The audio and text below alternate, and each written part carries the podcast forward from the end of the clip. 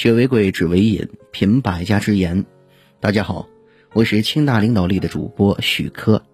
今天分享的文章是：从一夜爆红到三十万人取关，红星二课只用了一百天。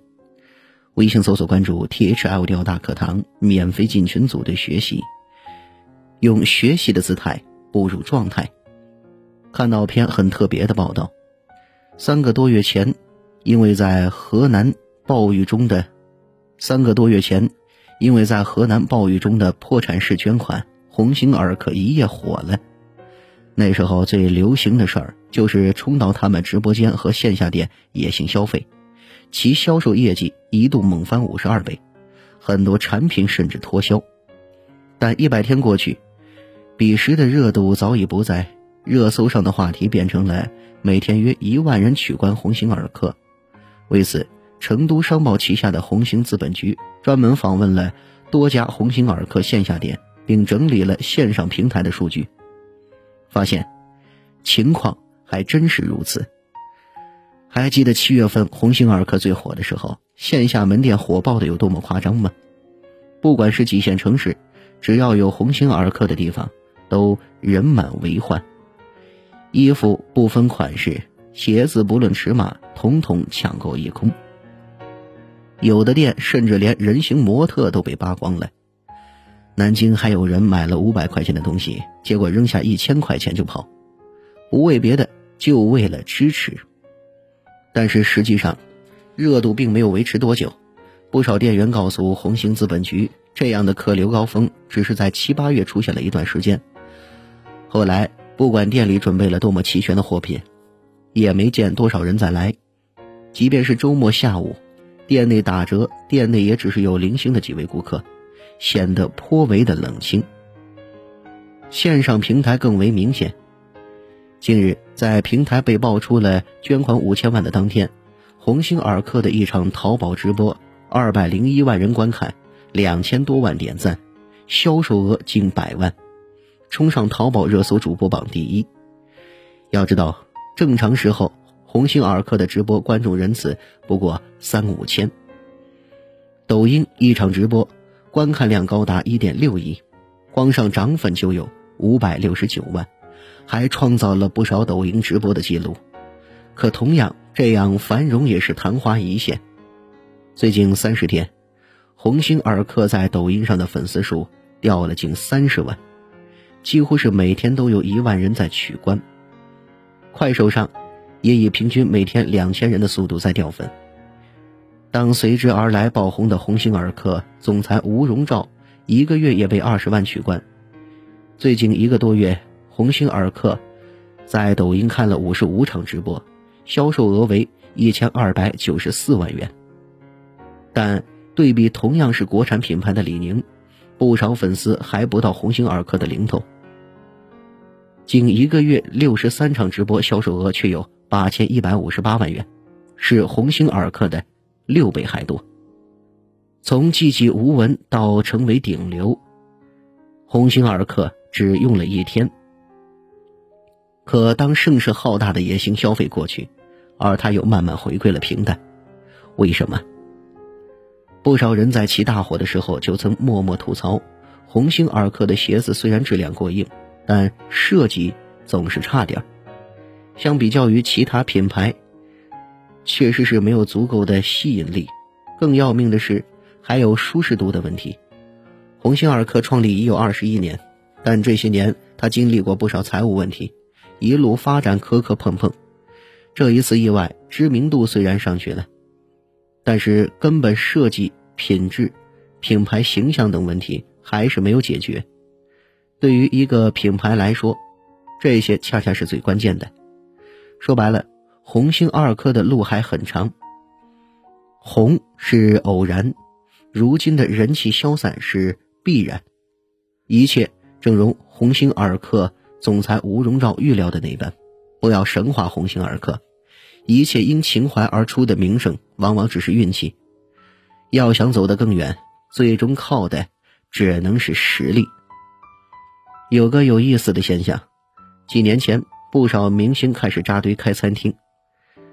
黄磊和孟非开过火锅店，叫黄粱一梦，选址都还是南京德基这样的一流地段。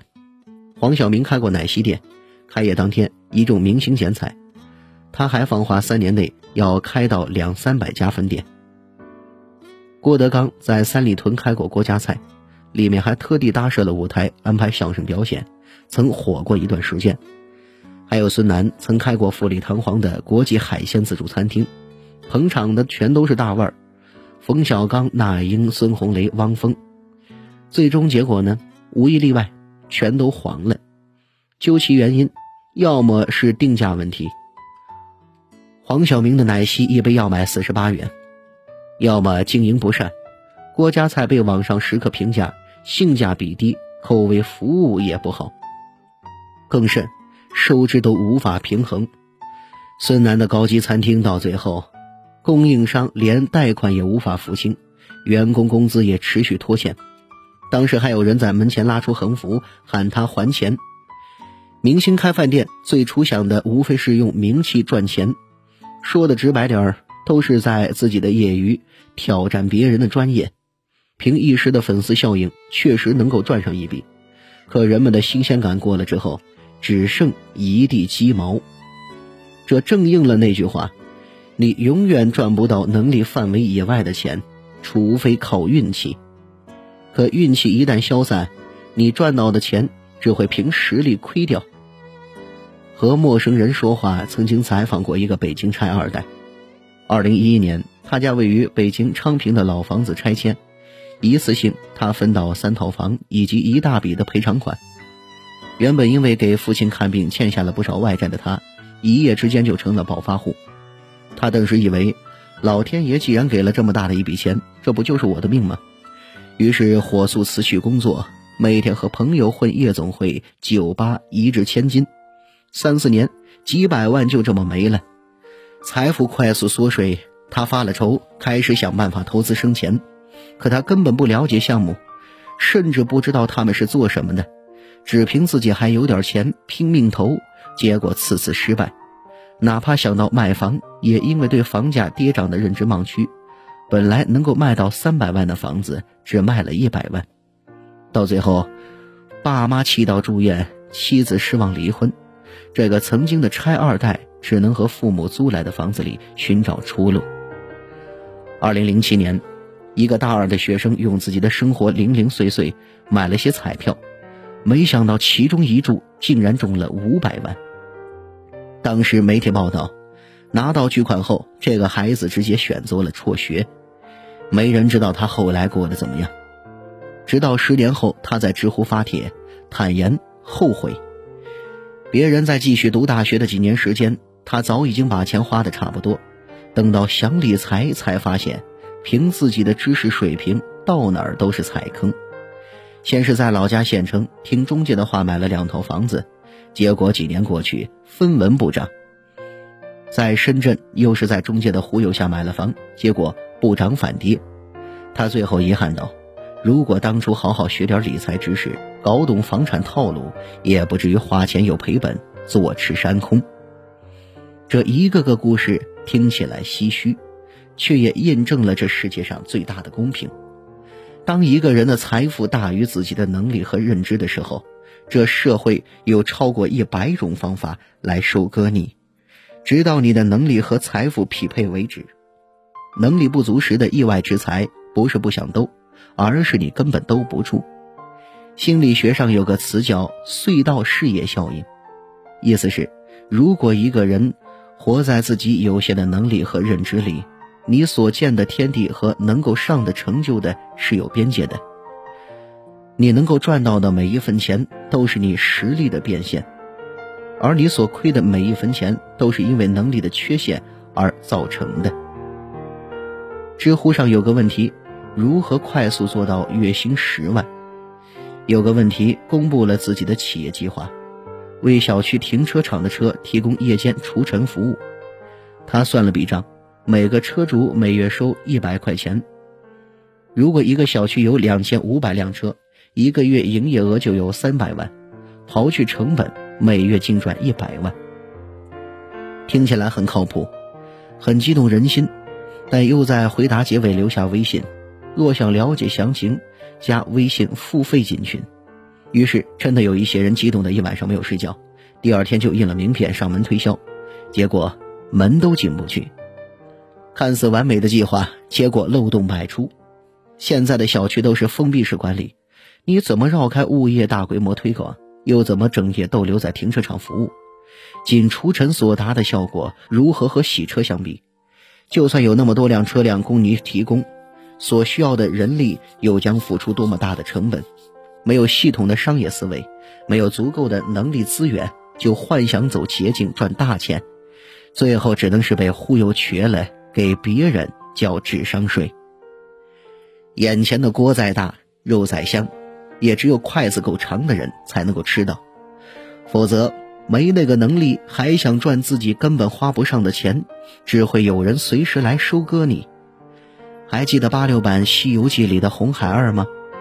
当年小演员赵新培还在上幼儿园，因为长得可爱，被推荐给《西游记》剧组，于是有了当年荧幕上的经典。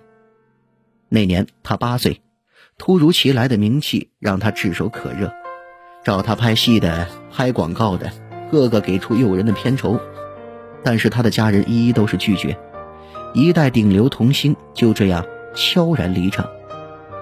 多年之后再看到他的名字，竟已是。中科院的博士，从娱乐圈退出之后，他爱上了计算机，高考考入了北大计算机系。大学毕业之后，有 IT 公司高薪聘请他，但他选择继续学习，从研究生一直读到了博士。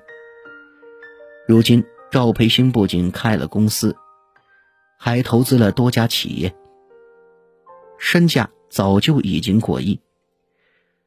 娱乐圈不缺童星，多少长相出众的孩子，凭一时的名气赚了快钱，却极少有人能够一辈子享受这种红利。反而是赵培新花了十几年，实实在在提升能力，才把财富稳稳的抓在自己的手里。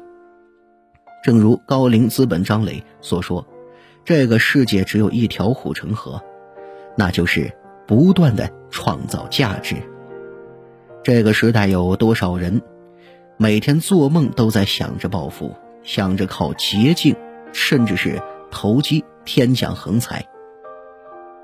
所以你总会看到，基金绿了，有一片人哀嚎；比特币亏了，有人怨天怨地。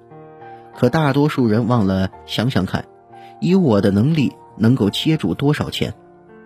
意外获得一千万的人和自己赚到一千万的人是完全不同的。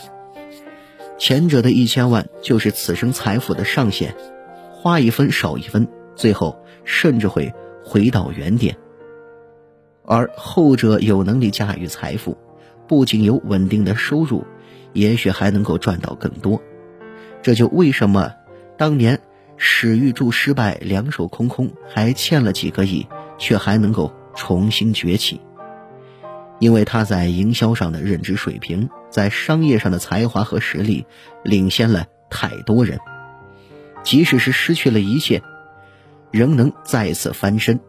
所以，于我们普通人而言，与其总是幻想着走捷径发财，不如老老实实的给自己的知识和技能升个级；与其期待暴富，不如一步步提升自己的承受财富的能力。